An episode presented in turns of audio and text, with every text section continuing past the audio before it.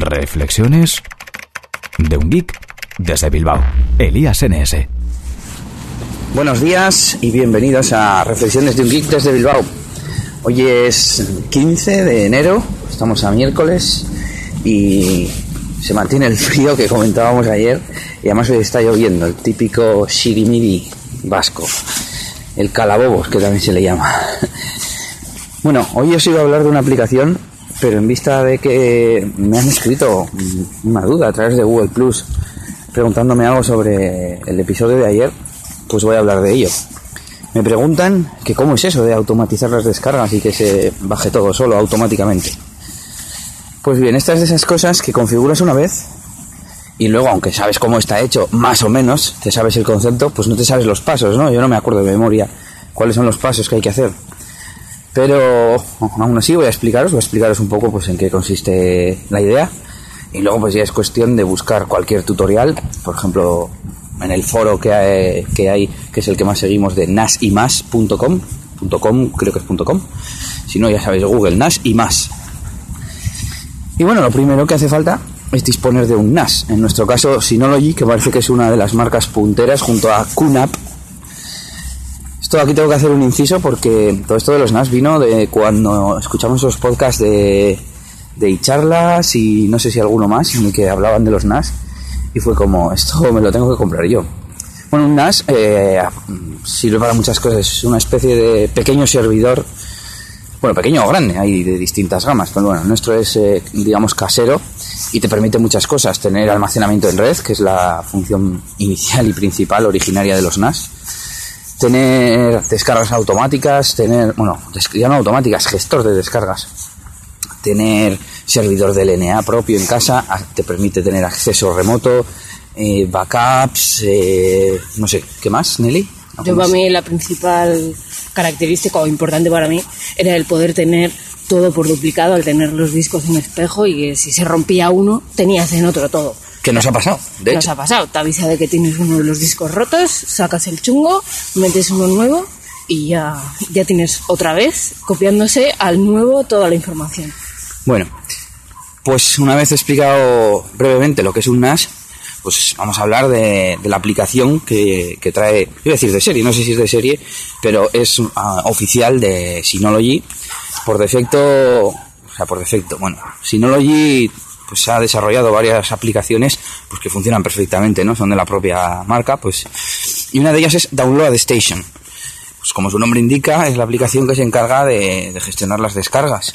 Soporta un montón de protocolos, soporta Emule, soporta Torrent, soporta NBZ, que no tengo muy claro qué tipo de archivos son, creo que son los de los canales estos de noticias que llevan toda la vida soporta descargas directas y también importante, en estas descargas directas permite tener eh, servidores de descargas directas, pues como Megaupload o uploaded.to o cualquiera de estos.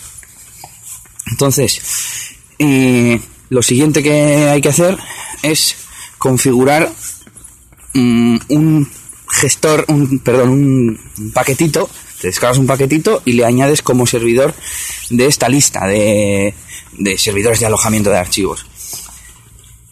El servidor es NewPCT, hay que decir que todo esto depende de newpct.com, que es la única web en castellano que tiene RSS para los torrent, porque ahí es donde se produce la magia, en los RSS.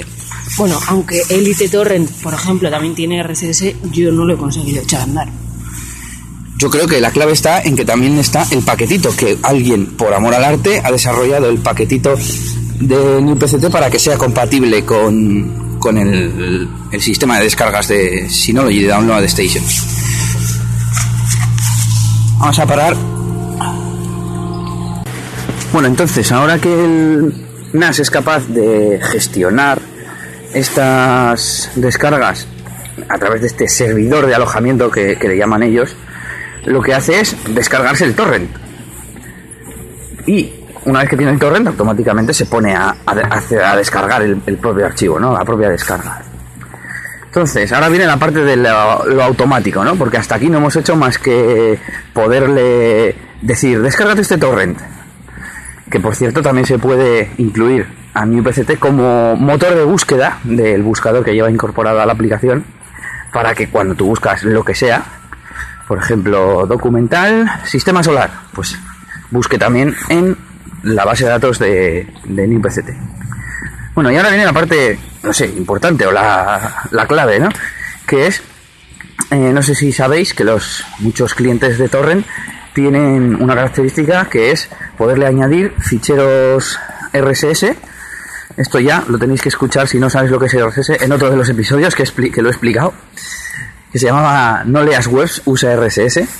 Pero bueno, entonces, una vez que le, le añades el, la dirección al fichero RSS de NewPCT, puedes añadir filtros.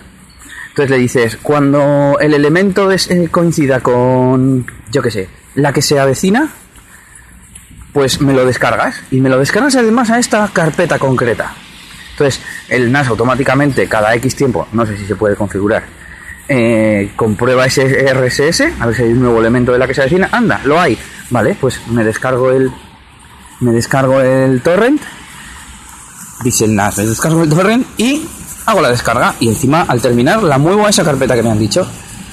Y ya está, un poco esa es la idea. Creo que al final sí que me acordaba de todos los pasos, solo que claro, no te puedo, no puedo explicar en qué botón o en qué ventana o en qué tal está cada cosa. Pero bueno, la idea es esa. Bueno, hay que aclarar que en teoría con cualquier cliente de torrent que soporte descargas por RSS, que hoy en día pues cualquiera como uTorrent, pues podrías hacer esto de las descargas automáticas. Lo que no sé es ya cómo se configura, pero supongo que será parecido.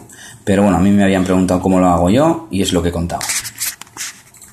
Mañana o pasado, cuando pueda volver a grabar, os explicaré la aplicación de la que iba a hablar hoy. Y nada, solo una cosa que me ha llamado la atención, he estado mirando las estadísticas de Evox y solo tengo el 20% de oyentes de España. Y luego de, yo dije, bueno, pues será que el resto me escuchan desde Sudamérica, ¿no? Y miré en Sudamérica y tampoco había, pues menos del 1% el país que más tenía. Y no sé muy bien dónde, de dónde es toda esta gente que, que me está escuchando.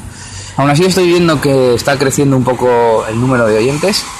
Así que nada, saludos a todos esos nuevos aficionados a Reflexiones desde Bilbao. Y nada, que nos escuchamos mañana y en los siguientes. Saluditos de Elías, ya sabes que me puedes encontrar en Twitter como ElíasNS y en la mayoría de redes sociales. Y nada, agur agur. Esto ha sido todo por este capítulo. Pronto, Elías tendrá más cosas de las que hablaros en Reflexiones de un Geek desde Bilbao. Hasta la próxima. Y recuerda que puedes buscar a Elías Gómez en Google Plus o en Twitter, arroba ElíasNS.